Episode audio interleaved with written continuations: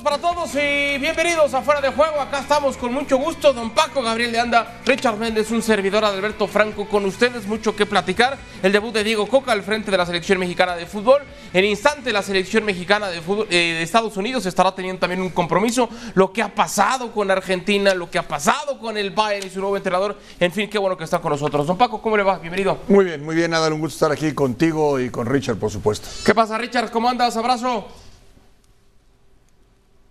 Gusto, chivo hermano, compartir contigo y con el gran Paco, como siempre. Listos para hablar de fútbol y divertirnos un ratito, ¿no? Correcto, mi querido chivo hermano. Y lo hacemos justamente con el tema de la selección mexicana de fútbol que se enfrentó a Surinam en Paramaribo.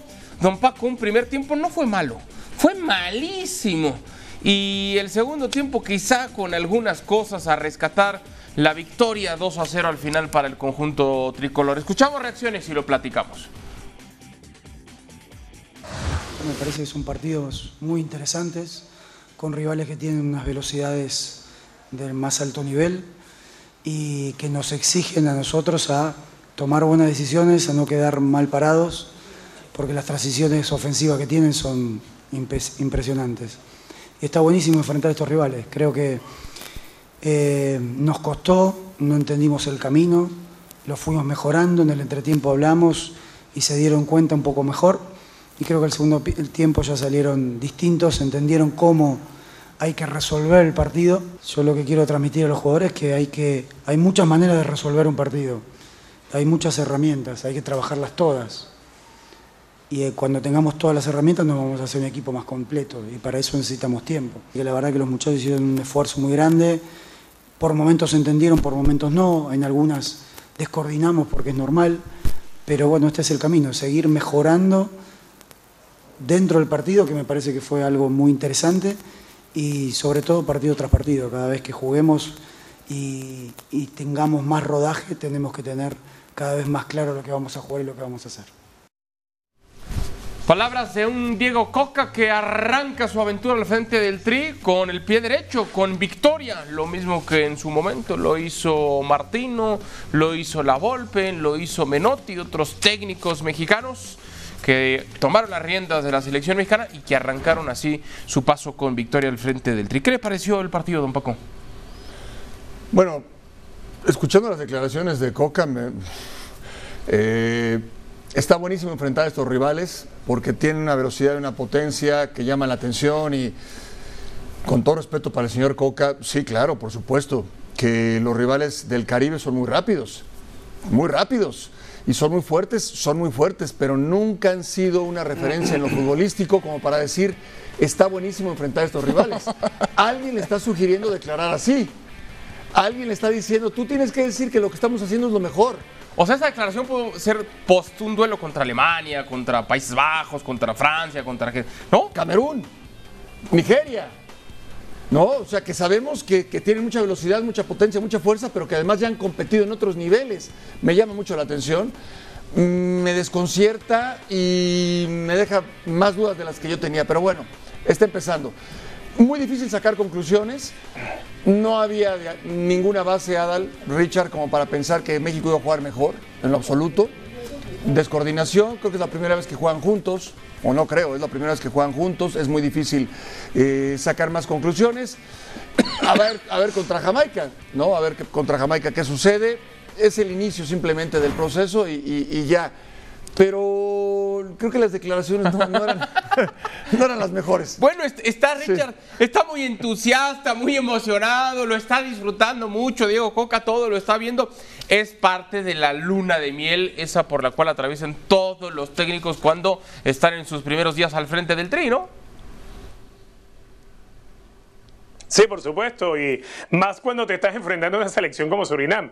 A ver, eh, que durante el primer tiempo te haya ganado en velocidad, que te esté ganando alguno que otro duelo individual en base a fuerza, que estés en una cancha de superficie sintética donde la pelota corre más rápido, ciertamente complicó a México, que mejoró en el segundo tiempo tratando de que el equipo fuese más profundo, atacando los espacios, no dejándose caer tanto en los duelos individuales. Con cosas simples lo termina eh, torciendo a favor de México, tratando de terminar jugadas.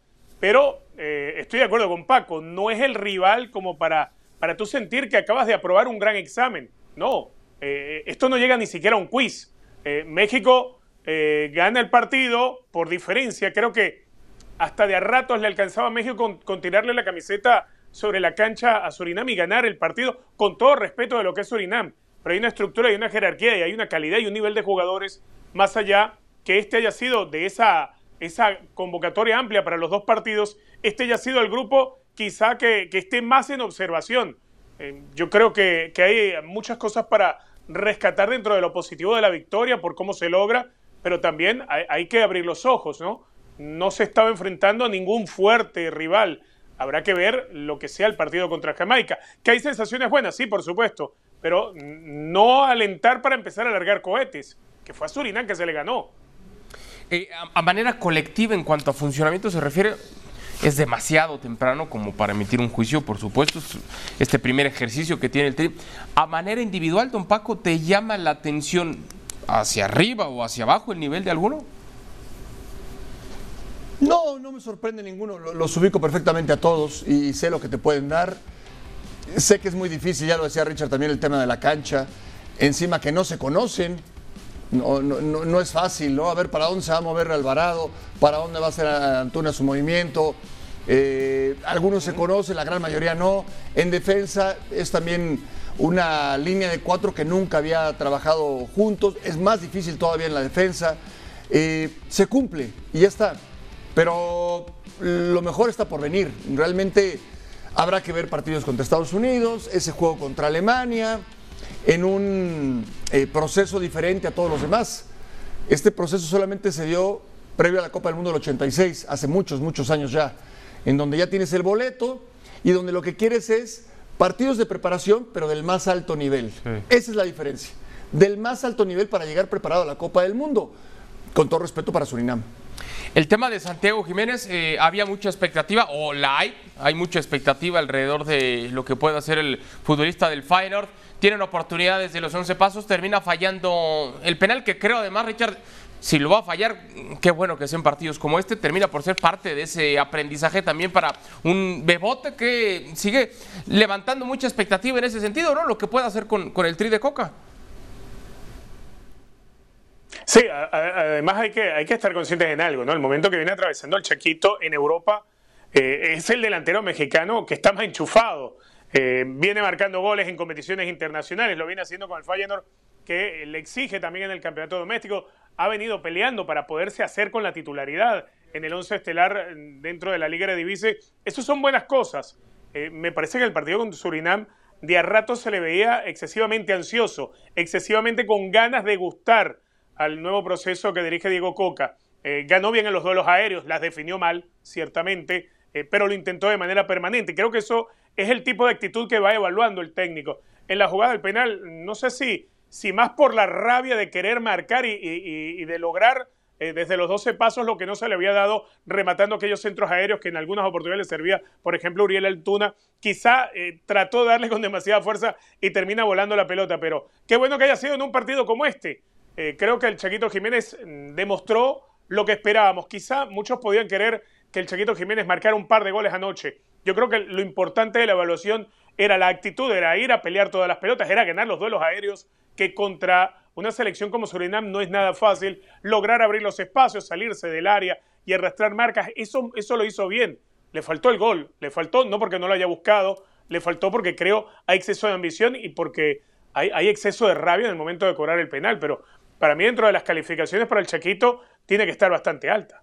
Yo también coincido con eso que apunta Richard, quizá es un exceso de deseos de colaborar, de servir, de mostrarse, y no necesariamente eso es algo negativo, todo lo contrario, y otra vez creo que es parte del proceso formativo a nivel selección que tiene también Chaquito, ¿no?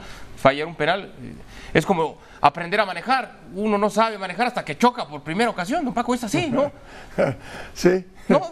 Sí, sí, sí. O sea, háblale al seguro y, papá, ¿qué crees? La regué y luego búscate el taller. No vas a, dominar bien lo que representa todo eso hasta que te estampaste por primera vez en ese sentido. Ahora, ¿cómo o qué tanta paciencia, o más bien, no qué tanta, cómo ir encaminando toda esa paciencia alrededor de un proceso que ya lo decías tú, no va a tener eh, el boleto de un mundial en juego porque ya lo tienes en la bolsa? Por la forma en la que llegó, pero ya llegó Diego. ¿Cómo ir entonces y eh, manejar toda esa evaluación alrededor de esto? No, para mí la evaluación tiene que ver con los rivales a los que se vaya enfrentando y la jerarquía del rival. Eh, previa a la Copa del Mundo del 86, México hizo una gran gira eh, por todo el mundo, ante los mejores rivales. Y eso yo lo platicaba con Bora Milutinovic y también cuando dirigió a Estados Unidos, que ya tenía su boleto para el Mundial del 94. Más de 80 partidos con el más alto nivel de exigencia ante rivales de otra jerarquía.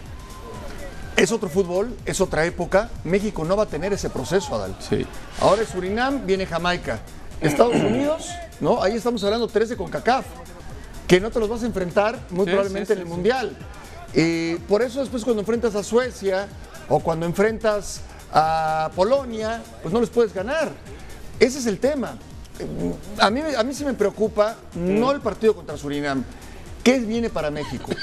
¿Cuál es la hoja de ruta? ¿A quién va a enfrentar México? ¿Contra quién va a jugar? Porque además no hay espacio. La agenda de los grandes equipos, de las grandes selecciones está llena. Claro. ¿A quién vas a enfrentar? Entonces, ¿cómo evaluar a Diego Coca y a su selección, Richard?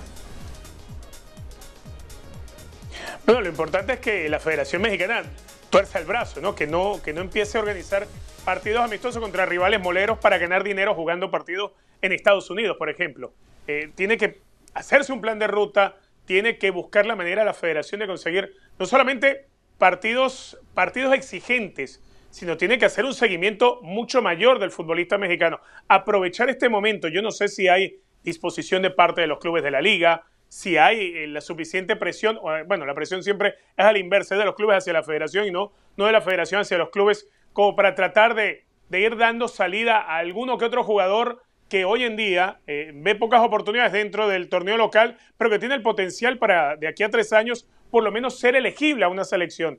Algo que necesita Diego Coca es tener la posibilidad de aumentar el abanico de jugadores convocables a la selección y con tiempo poder fomentar competencia interna. Ahora, ¿cómo fomentas esa competencia interna si los rivales que tienes en el camino son los moleros que terminas haciendo en partidos amistosos que se jueguen en Dallas, que se jueguen eh, en, Los Ángeles, en cualquier localidad de Estados Unidos, solamente para hacer eh, crecer la maquinita de dinero y no para buscar un verdadero desarrollo deportivo? Ahí es donde tiene que existir la presión de parte de Diego Coca y un plan que se respete tanto por parte de la federación como de los dueños de equipos de la liga. Bueno, pues así como la selección mexicana de fútbol tendrá que diseñar una muy buena estrategia de cara a la próxima Copa del Mundo, pasará lo mismo con la selección de los Estados Unidos, que tendrá actividad en un ratito más en esta era post-Bell Harter, en lo que definen y deciden quién será ya de manera definitiva el técnico de la selección de, la barra, de las barras y las estrellas. Escuchamos reacciones y ahora lo platicamos.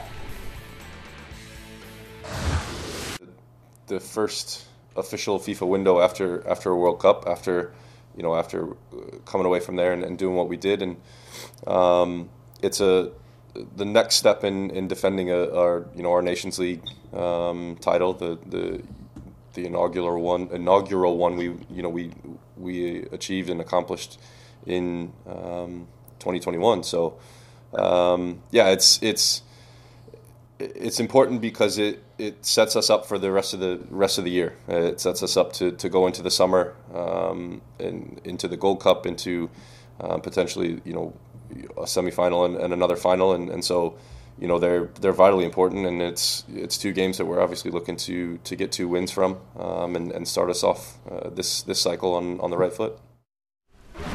Del lado de la selección de los Estados Unidos, Richard, si, si, ya estamos poniendo especial énfasis en lo que tiene que hacer México, es que Estados Unidos es un caso muy similar, pero yo agregaría quizás hasta de un pasito más atrás, porque México ya tiene entrenador, guste o no, ya está el que está.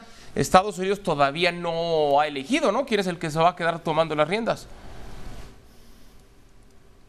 Hay una diferencia, ciertamente, ¿no? Estados Unidos tiene plan y tiene proyecto, lo que no tiene es técnico para ejecutarlo en este momento. México tiene el técnico y todavía uno no entiende si el plan va a partir de la forma adecuada. Por ejemplo, Estados Unidos, el que llegue para hacerse cargo de la selección, sea Jesse Marsh, sea incluso Mourinho, como se especuló hace unos meses que podía llegar a dirigir a Estados Unidos, tiene que respetar el plan que hay con el fútbol eh, en crecimiento de los jugadores que están en el torneo de reservas, por ejemplo, de la MLS. Hay que entender que Estados Unidos hoy, eh, si algo le sobró en el periodo de Greber Holter, se fue, fue, dar amplitud. Estados Unidos llegó a tener tres selecciones eh, que participaron en torneos distintos durante todo un año. Eso te da eh, a entender la amplitud de jugadores. Si bien hay elementos como Christian Pulisic, como Serginho Dest, que están en Europa, han ido perdiendo terreno. Hay otros, como Tyler Adam, como Yunus Musa, como Brendan Aronson, que son titulares en equipos de la Liga Premier o de la propia Liga Española. Hacia allá tienen que apuntar las cosas en el proceso del que venga a dirigir a la selección de Estados Unidos. Tiene que seguir el mismo plan de acción. Estados Unidos eh, empezó a hacer cosas que otros en la región dejaron de hacer. Y por eso hoy hay una enorme cantidad de jugadores elegibles para la selección. ¿Quién tendría que tomar las riendas de la selección? ¿Alguien que ya conozca, Paco, cómo es el futbolista estadounidense, en la liga local? ¿O traer a alguien de fuera con esos nombres como el que recién mencionaba Richard, de José Mourinho y demás, que no han funcionado del todo con Estados Unidos en el pasado? Sí, no, nada te garantiza el éxito, eso sí, ¿eh?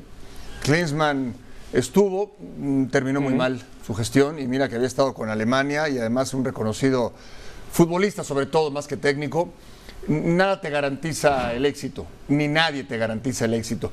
En particular, yo creo que no necesitas conocer la zona para este proyecto, porque no vas a jugar eliminatoria.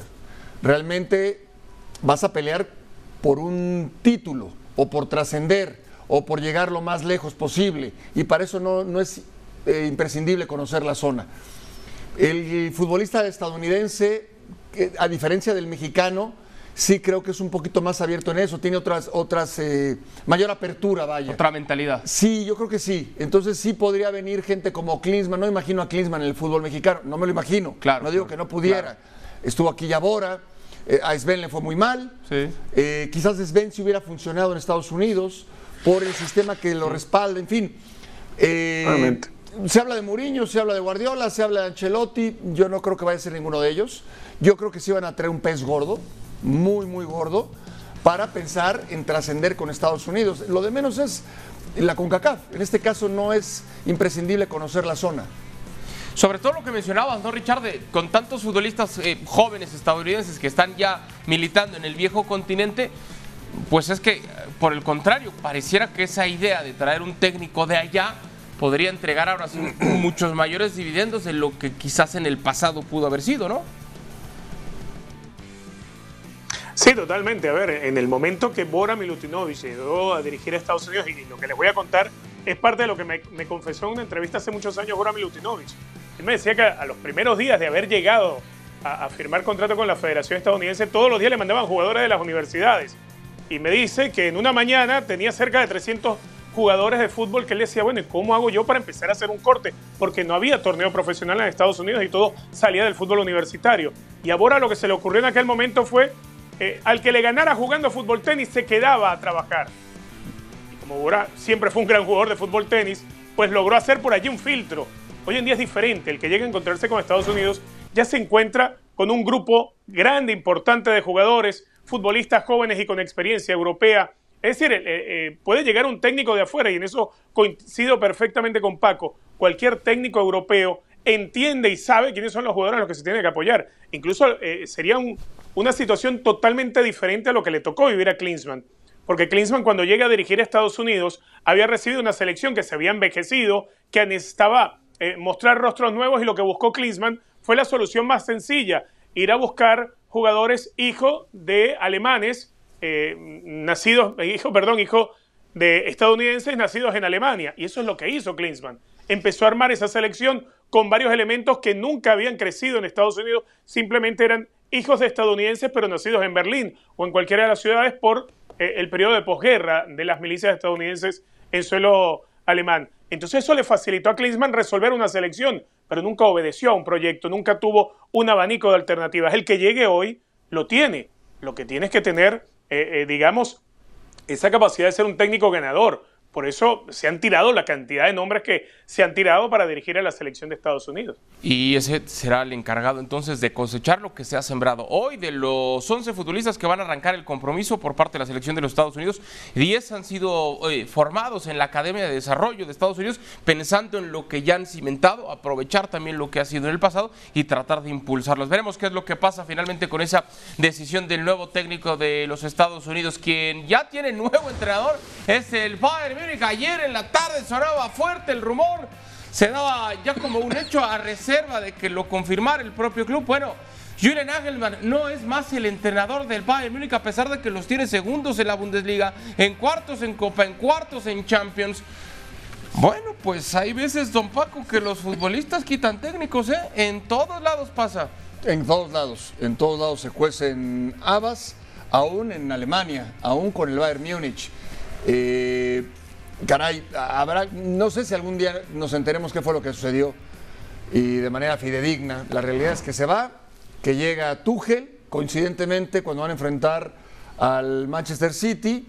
eh, el estilo de Tuchel se le complica mucho a Guardiola, muchísimo. En un gran equipo, ¿eh? Sí, sí, Para sí. mí el Bayern Múnich es el favorito para ganar la Champions. Yo estoy contigo. O era el favorito con Nagelsmann, no sé, no, no, no sé. Totalmente de acuerdo. No creo que vaya a cambiar tanto para mal. En todo caso, quedará igual o mejorará, ¿sí? No creo que vaya a empeorar el tema. Eh, para mí sigue siendo el favorito. Esta podría ser una final. Sí, claro. Realmente es una final adelantada.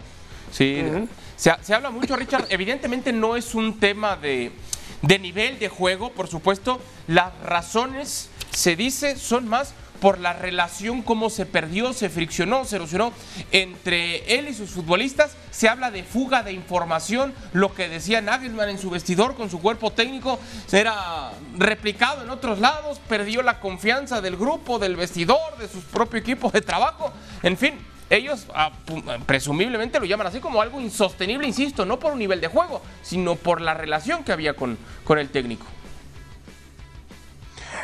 Sí, porque eh, y más conociendo cómo trabaja el Bayern Múnich, eh, es difícil imaginarse que echen un técnico a esta altura y siendo segundo del campeonato y, estando con vida en la Liga de Campeones de Europa. De hecho, el nombramiento tan veloz que se hace para sustituirle, creo yo y entiendo que pasa también por, por, por- ese referendo con el vestuario.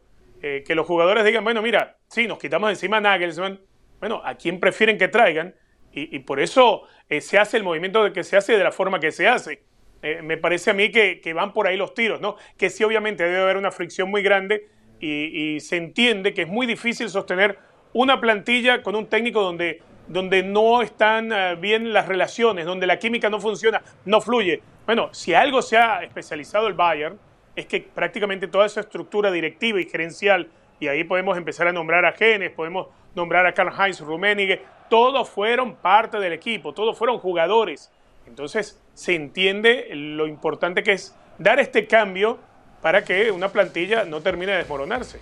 Es que en realidad los números, el balance de Julian Nagelsmann es muy positivo con el Bayern, por eso sorprende eh, que haya llegado a, a- a- a tal momento, pero tomando en cuenta que la decisión está tomada, que, que las razones no son de juego, sino por, por estas fricciones que recién mencionábamos, ¿era entonces el momento, Paco, aprovechar este parón de fecha FIFA para decir, lo hacemos aquí pensando que en 10 días nos jugamos muchísimo en el torneo doméstico y en el torneo europeo, ¿no?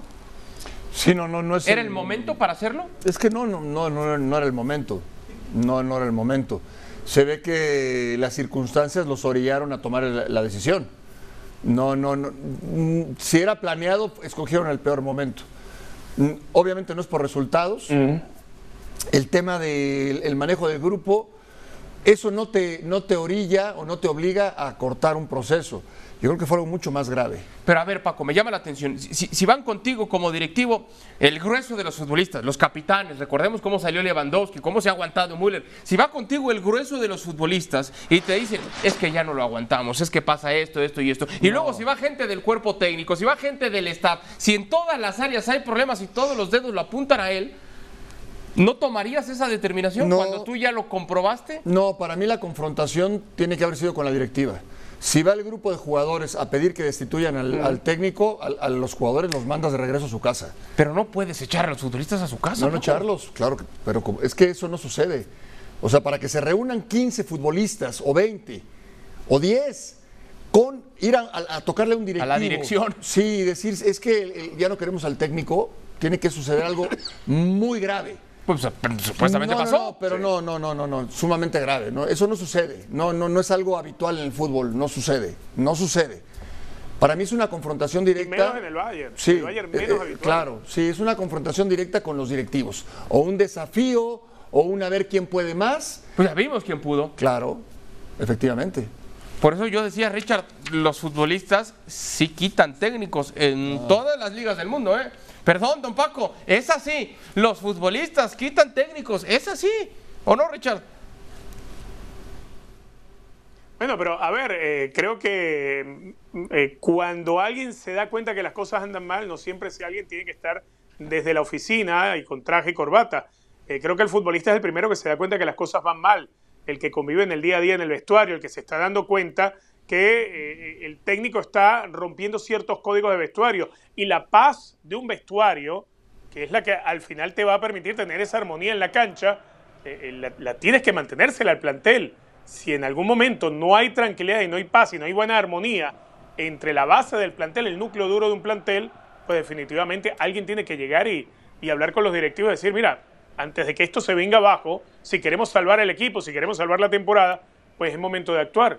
Más allá de que el futbolista mide todo esto, lo que me habla es que en la cancha, profesionalmente, los jugadores del Bayern, a uno, al igual que el propio técnico Nagelsmann, pero que la relación esté quebrada, que haya llegado a un punto donde ya los jugadores pues no aguanten más. Yo tengo que lo hayan echado por, por mala onda, que los jugadores hayan buscado hacerle la cama. No, no lo veo así, pero sí veo que eh, hay un llamado de atención. Cuando las cosas andan mal, van desde adentro, lo saben todos y a veces el directivo se hace el tonto. Las cosas van mal desde adentro, hay que decirlas. Pues yo dudo mucho que estos futbolistas que presumiblemente solicitaron la salida de Nagelsmann le vayan a mandar un regalo en su cumpleaños o un mensajito en Navidad. Pero bueno, luego el tiempo cura todo. La invitación para que disfrute partidazo. El clásico era entre el Bayern y el Borussia Dortmund. Un punto de diferencia entre uno y otro. Los horarios en pantalla para que nos acompañe este que seguro será un partidazo.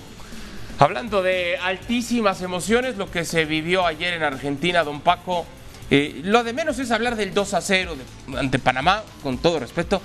Qué emoción, qué momentos, qué disfrute, qué gozadera. Agregaría, don Paco, hasta qué envidia los, aficionados en las gradas, los propios futbolistas con sus familiares, Messi con sus hijos. Fue una fiesta absoluta, ¿no? Maravilloso. Una fiesta para Messi, más que merecida, extraordinaria Claro que lo habrá soñado. Eh, hace unos años era inimaginable esto, ¿no? Inimaginable, cómo le tiraban, cómo le gritaban, cómo lo juzgaban. Eh, increíble. Estos dos disparos, no al travesaño, no al poste, a la horquilla, como decían los antiguos. Sí. A la horquilla. Increíble. Y después el, golazo, ¿no? Eh, Messi se merece todo. Y se merece festejar sus 800 goles en su carrera, Richard. Sí, totalmente. Eh, siempre me he vivido bajo eh, la mirada acusadora y el ponerle siempre cada vez una prueba más dura. Messi no hubiese ganado el Mundial, igual no tenía nada que demostrarle a nadie. Messi ha sido por varios años el mejor jugador del mundo. Messi ha dado mucho al fútbol y afortunadamente para él logró sacarse algún peso enorme de encima y darle a la Argentina el título que consiguieron en Qatar. Hoy en día Messi por fin puede disfrutar con la selección. Hoy en día por fin se le ve jugar feliz Claro, es un partido amistoso contra Panamá B. Habrá que esperar a ver cómo va a ser tratado Messi cuando arranque la eliminatoria a la Copa del Mundo. Yo sigo, yo sigo dándole un justo valor a lo de Leonel Scaloni. Para mí es el gran responsable de devolverle a Messi esa sonrisa con la camiseta de su selección, que la había perdido durante mucho tiempo, ¿no? Y fue Scaloni el encargado. ¿Qué, manejo de grupo, todo lo ha, hecho muy bien. Todo, todo, todo, espectacular. Todo, hasta llegar a este punto. Sí, la verdad es que ves los números de Messi, claro que no tenía ya nada que demostrar. Pero para él, sí, la final, la, Copa del Mundo, pero además el Mundial que jugó. Sí, sí, sí. ¿Cómo lo jugó? O sea, realmente es eso. ¿Cómo jugó la Copa del Mundo, no? Hasta el carácter que le pedían Richard lo terminó manifestando ahí en la justa, ¿no? Sí, totalmente, totalmente. Y eso es importante, ¿no? Cuando alguien como Messi ha sido un referente para toda una generación, puede darte también ese, carácter que tanto se le exigía y se le pedía. Bueno, ahora déjelo que disfrute. Sí, y seguro que lo va a disfrutar muchísimo, como, como nunca antes. Yo entiendo que todo fue fiesta, todo fue positivo, solo si hay un, tache muy grande. Ese festejo del Divo Martínez que se replicó ayer con varios de sus compañeros haciendo el mismo gesto, se triplicó, sí. me parece de vergüenza, muy, muy obscena esa situación. Pero bueno, Llegamos al final de esta edición de Fuera de Juego. A nombre de Paco Gabriel de Anda, gracias Paco. A nombre de Richard Méndez, gracias Richard. Soy Adal Franco. Abrazo, muchachos. Hasta la fuera de juego. Gracias y hasta el día de mañana.